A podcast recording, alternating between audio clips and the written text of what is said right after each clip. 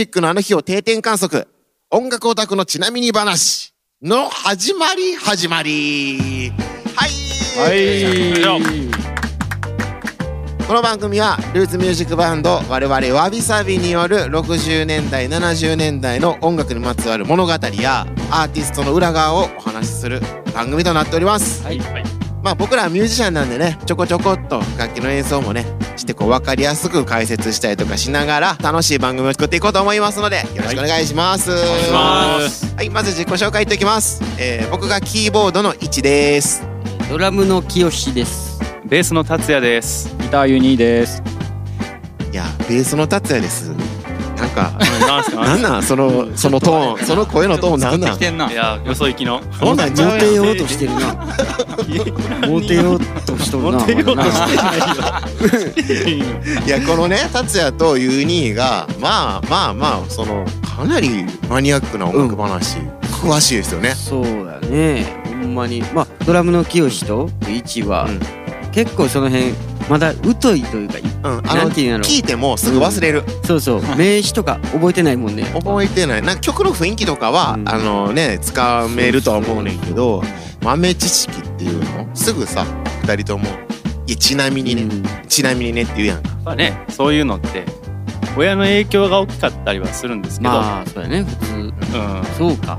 親どんなん聞いてた？えー、でもやっぱ僕はビートルズが一番最初。そうやね。そういう世代やもんね。うちの親は別にビートルズとかも家で全然聞いてなかったし、普通に俺もテレビ見て J-POP 見て育ててんやけど、やっぱなんかこう音楽好きやったからもうやっぱ好きなのは好きやったから、やっぱこうライナーノーツ読んだり雑誌読んだりでインタビューとかで出てきた他のアーティストの話とかが出てきたあそのアーティストも聞いてみよう。そのアーティストが昔子供の時こんなん聞いてたな。それもちょっと聞いてみたいなっていう風にどんどんどんどんハマっていくんですよねこれがうん。抜け出せないこの沼に。うん、そう。ちなみにこの漢字で出たちなみに。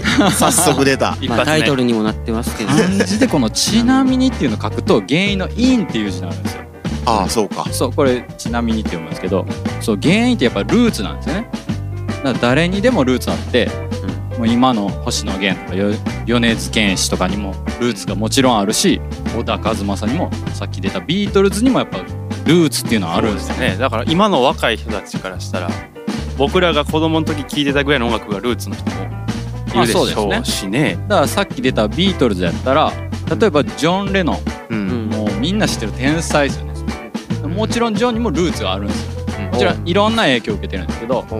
で「ハッピークリスマス」ってまあクリスマスの時期にみんな聴きますよね。あの名曲。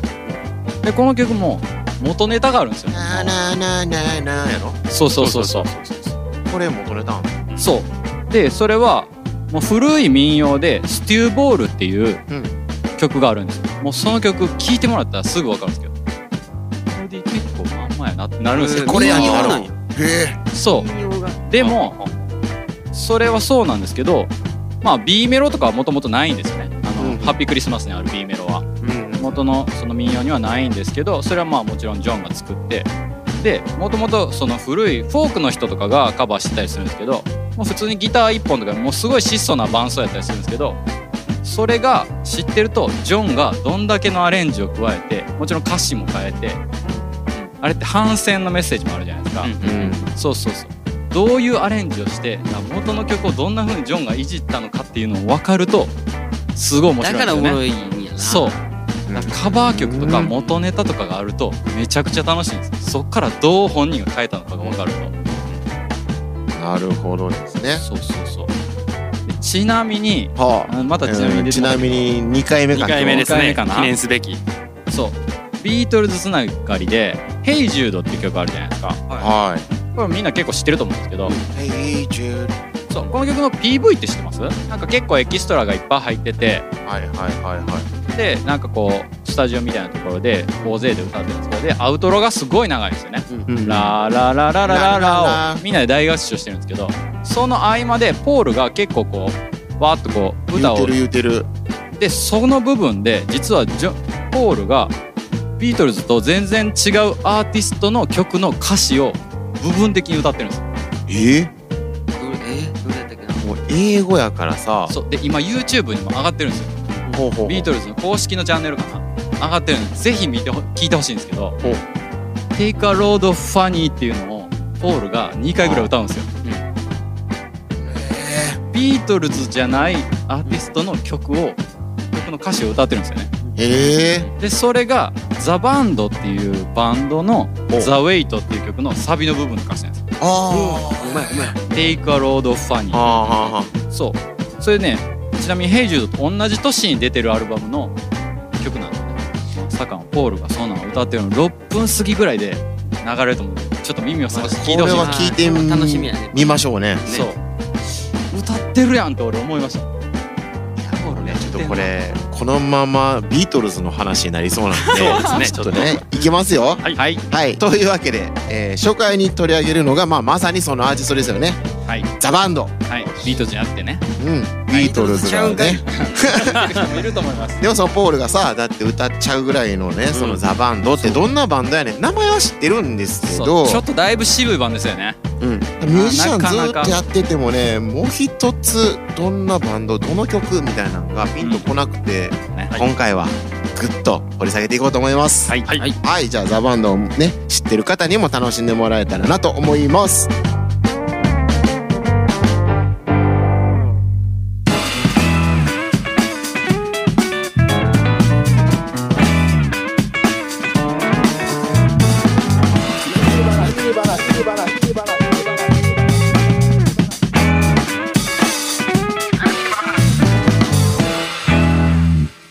はいえーとじゃあまずざっくり ザ・バンドってね、はい。これどんなバンドなのか。えこれちょっと手元の資料ちょっとありますんで。はい。えっ、と1959年はい。59年、えーから76年までアメリカで活動したロックバンドということですね。まあ59年って一応してるんですけどザ・バンドっていう名前になるのはもうちょっと後なんですけど一応このメンバー5人いるんですけど5人が集まったのは59年頃なんですよね。うん。59年。今そう2021年か。う。んええろえ60年？そうそうですね。ほぼ60年前ですね。そんな前の話なんや。そうだからまあ聞いてくれてる人がどれぐらいの年齢かあれですけど60歳ぐらいの人やったらあ俺が生まれたぐらいの年やなっていうかもしれんしそうですね。もしかしたらあ俺の親父と同じぐらいの年かなみたいになるかもしれないし。まさに僕の父親がそうですね。ああそうなんや。1959年昭和34年生まれのはいはいはい。人間ですねおー。うちの親父が。ちなみに寝る話ねそれちなみにあ3回のちなみにでしたねこれ。そうそうそう。そうもしかしたら俺その時高校生やわっていう人も聞いてくれてるかもしれないですけどね。それやっわかんないですたらいいななん。なんかね。もしかしたらそんな時代なんやろ？59年とか。59年ってどんな時代やろってちょっと僕調べました。おお、1個目に出てきたのちょっとびっくりしたんですけどメートル法が制定されたメメーートル何？今1メートル2メートルって言いますよねほ普通に。そのメートル？これがちゃんと世界で通用するっていう法律ができたのここここなんですって。ええあたった60年前なんですって。ええもう昔僕ら生まれた時からあるじゃないですか。何？ナンスンって言ってたん？そうですね。まあでも、うん、日本ではそうやったかも。一尺とかだか国ごとになんかバラバラやったり、うん。その辺がこうメートル法っていうのができたんですって。うーん。であんま詳しくないですけどチェゲバラで有名なあのキューバ革命もこの年、はははああそうなんや。そう。でサンデーマガジン。ほこのこの年に創刊されます、まあ、その世代の人にはあそんなんあったなってなってる人もいるかもしれないですね、うで音楽的な話で言うと日本でレコード大賞この年初めてです。レコ大ですか？レコ大の初回です。初回。59年。誰なんですか？えー、と一応水原宏さんっていう人の「黒い花びら」っていう曲らしいですけど全然知らないいです。や調べ上げてるね。は い僕ら全員30代なんで全然わかんない。ですねここは。でここねえっ、とね1個ねこの年にの2月3日「音楽が死んだ日」っていうのがあるんですよ。うん？これね,、えっとねバディ・ホリーっていうロックンロールのアーティストなんですけどこの人が飛行機の墜落事故で亡くなるんですよ。うんそれで音楽が死んだ日って、えっとね、他の歌手の人がなんか歌詞歌手歌詞の中で歌うんですね。でなんか音楽が死んだ日って言われたりするんですって。でもう一個結構音楽好きの人には結構大きな話題、うんモータウンレコード設立です。やったこれなかなか熱いでしょ。ここはまあはい僕もちょっとここはよく知ってるよ。いやそうですね。ここはねもう外せない。ちなみに59年の段階では田村レコードっていう名前ですね。あそうやんね。そう。それが次の年かな？モータウンレコードの名前変わる田村？そう田村。田村。そうです。日本で焼肉違いますよ。じゃない。そのなんかノリ。伝伝村の田村。そのテンションで言わんとってください。田村。田村。田村レコード。そうそうそうそう田村っていうとじゃあ大阪感強いわ。イントネーションでこうも変わるもんやねんね。ねなんかね。えーそうなんや。モータウンそうそうもともと名前はね。えーね映画とかもあったり。そうですね。だってまだねベリー・ゴーディさん。はい。生きてはりますからね。そうですね。そう思うと歴史人やうんね長いですね。すごいことをした。ね。これねあのザ・バンドなんですけどね。はいはい。これ資料によりますとオリジナルメンバーはカナダ人4人はい。えーギターロビー・ロバートソン、はい。えー、とピアノリチャード・マニュエル、はい。キーボードガース・ハドソン、い。ベースリック・ダンコ、はい。と、えっとリヴォン・ヘルムこれアメリカ人なんですよねドラマーが。そうです。それだけアメリカ人。そうこの辺の話をまあちょっと次回はいはいどういう経緯緯でこのカナダ人4人とアメリカ人1人になったんかっていうのもちょっと話したいと思います。なるほど、うんこのまあ5人組でロックの歴史やまあその発展に影響を与えたアーティストとして、えー、1994年にロックの殿堂入りも果たしていると。はい。いやなに確かに僕あんまし詳しく知らないって。知らないんでそう。意外とねそんなに詳しく知られてないんですね。でちなみにこのロックの殿堂入りした時のはい。プレゼンターっていうのがあのエリック・クラプトンギタリストで有名ですよね。まあ歌手とアーティストでも有名ですよ有ね名です。この人がザ・バンドのプレゼンターだったんですけどこの人もうザ・バンドのことすごい好きであクラあのクラプトンが好きなんや。そうザ・バンド活動当時会いに行ってこれ言えんかったけどほんまはザ・バンドに入れてほしいって言いたかってんっていうのをこの時言うんですって。いやあロマンチック。そうその時に、まあ、ギターのロビー・ロバートソンがいたんですけど、はい。まあ同じギタリスト同士じゃないですか。うんうん。だからえ俺ギタリストやけどギター2人でやるつもりやったん？もしくは俺を辞めさせて入るつもりやったはいんみたいなことをロビーが聞いたらはい。クラプトンは答えずに微笑んだっていう。話じゃなんかさその向こうの人らのやりとりやな。ね。日本人であんまやんないですよねこの微笑むみたいな。ないないやそのこうユーモアがめちゃくちゃおしゃれやねなんかね。ねね。こういう大人のやりとりこれそのねザ・バンドって、はい。具体的にどんな音楽でまあなんかどうすごいみたいなババッとこう言えたりするんですか？えーっとね一応このちょっと分かりづらいかもしれないですけどルーツミュージックっていうのがありまして、まあアメリカの、まあ、ルーツってまあ古い音楽、まあ例えばブルースうん。ジャズ。うん。でまあフォークとかカントリー。とかっていうような音楽を元にしてやってる音楽みたいな。アメリカーナっていう言い方とかもしたりするんですけど。それをくくって総称してそうそうそうそうとかって言ったりするんですけど日本人ってあんまり馴染みないと思うんですけど、うん。例えば、えっとグラミー賞を取った最近取ったテイラー・スウィフトのアルバム、タイトル「フォークロア」っていうまさにフォークからこうルーツを受けて影響を受けて作ってたり。テイラー・スウィフト初期はかなりカントリーそうやね。ん。ね、うんそういうイメージあるわ、そうその後は多分結構売れたのはその後もっとポップになってからだけどそうですね。実はそういうルーツもあったり。うん。そう。エド・シーランなんかまさにもうフォークっていう感じまあちょっと現代的な音楽も多分取り入れてると思うんですけどもちろん、でノラ・ジョーンズももちろんジャズとかあの人もカントリーバンド組んでたりもし,、うん。してましたしね、そうそう。でジョン・メイヤーなんかもろにブルースですよね、だから現代のアーティストでもやっぱそういうルーツミュージックから影響を強く受けてるアーティストっていうのは結構いるかなと思いますね。うんなるほどね。そうそう。でもこの何がすごいんかっていうのはちょっと分かりづらいというかもうこれが推しやっていうのがあんまりないんですね。あんまないっていうか普通やったらこのこのボーカルがすごいみたいな売りとかこのギタリストがすごいテクニックがあるみたいなのがあったりするんですけど、うんうんうんっていうよりもまずリードボーカル3人いるんですよ。リードボーカル3人そうなんですよ。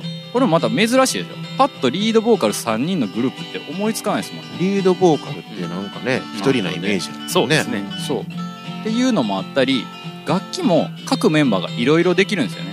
一応メインの楽器っていうのはあるんですけどうん。たまに入れ替わったり全然違う楽器を弾いたりとかもあるんですよね曲によって、そうそこはなんか曲との相性で結構コロコロ変えたりする、まあ、うん曲とかももちろんいいんですけど1個ポイントあげるんやったらうん。超一流アーティストのバックバンドとかを普通にできる高い技術とセンス音楽性みたいなのがあるんですよね。超一流アーティスト。普通にできるっていうのも結構やっぱポイントでああなるほど。こう僕ら例えばなんかこう超一流アーティスト誰かわかんないですけどうん。うん。今からこうツアーやるから来てって言われたらだいぶ気合い入れていくと思いません？うん。まあなんかそうオだな。ラっていう感じの気持ちで。ここで結果残さなじゃないけど、久しぶりに練習しちゃうかもね。久しぶりなんや俺も地平道を吐くような練習すると思う。地平道。うん地平道。それがまあなんか見えないだけなんかわかんないですけど、かなりねこう普通にっていうかラフにやってるとそいううか高いレベルで普通に順応していくっていうか。で例えば共演アーティストまあここもどんな話で出てくるんですけど、まあ、ボブ・ディラン。ボブ・ディラン。でさっきもちょっと出たエリック・クラプトンも後々一緒にレコーディングしたりとかもしますし、えー、とあとはジョニー・ミッチェルニール・ヤング。でマディ・ウォーターズかなりブルースの大御所です。もうかなり大御所ですけどとかもやったりもういろいろ。でリンゴ・スターもソロになってからなんですけどリンゴ・スター。でジョージ・ハリスンが作曲した曲とかで一緒にやったりとか。ほもう本当に世界の超一流アーティストですよね。ういやもうそれはそこら辺の人とやったら何も怖いもんなしやな。そう。そうですね。そんなんが普通にできるっていうこのバックバンドでできる、いやスーパーバンドやんか。うん、そう。でも実はあんまり知られてなくてね。確かにそねんなザ・バンドにちょっと焦点当てていろいろ話していきたいんですけどこのバックバンドっていうのがまたちょっとキーになっててうんうん。これがザ・バンドのメンバーの出会いでありこのキャリアの始まりなんですよね。うんなるほど。この辺はちょっと次回詳しく話していきたいですね。出会いとか、なるほどですね。もうあっという間にこんな時間経ってしまうんだっていうような感じですよね。そうですね。ええまあはい、えー今日も皆さん明日に使えない音楽の予備知識をつけて脳みそのね これキャパシティ狭くなったでしょうか。無駄にね。はい。まあ僕らのね目標としてはこういう音楽の予備知識をたくさんつけてもらってルーツミュージックの無駄知識で頭をいっぱいにしてもらって、まあ全国に語り合える仲間を増やしていこうではないかといいですねはい、そういう気持ちでこの番組に取り組んでいこうと思いますので、また次回もこれ楽しみに、えー待っていてください。はいはい、ということでですね、ルーツミュージックのあの日を定点観測、音楽オタクのちなみに話、次回もお楽しみに。せーの。それでは、それでは。これ泉元也みたいな言い回しで書いてますんでね。ちゃんとやりますちゃんとやりますすいませんすいませんもうちょっと恥ずかしかった すいません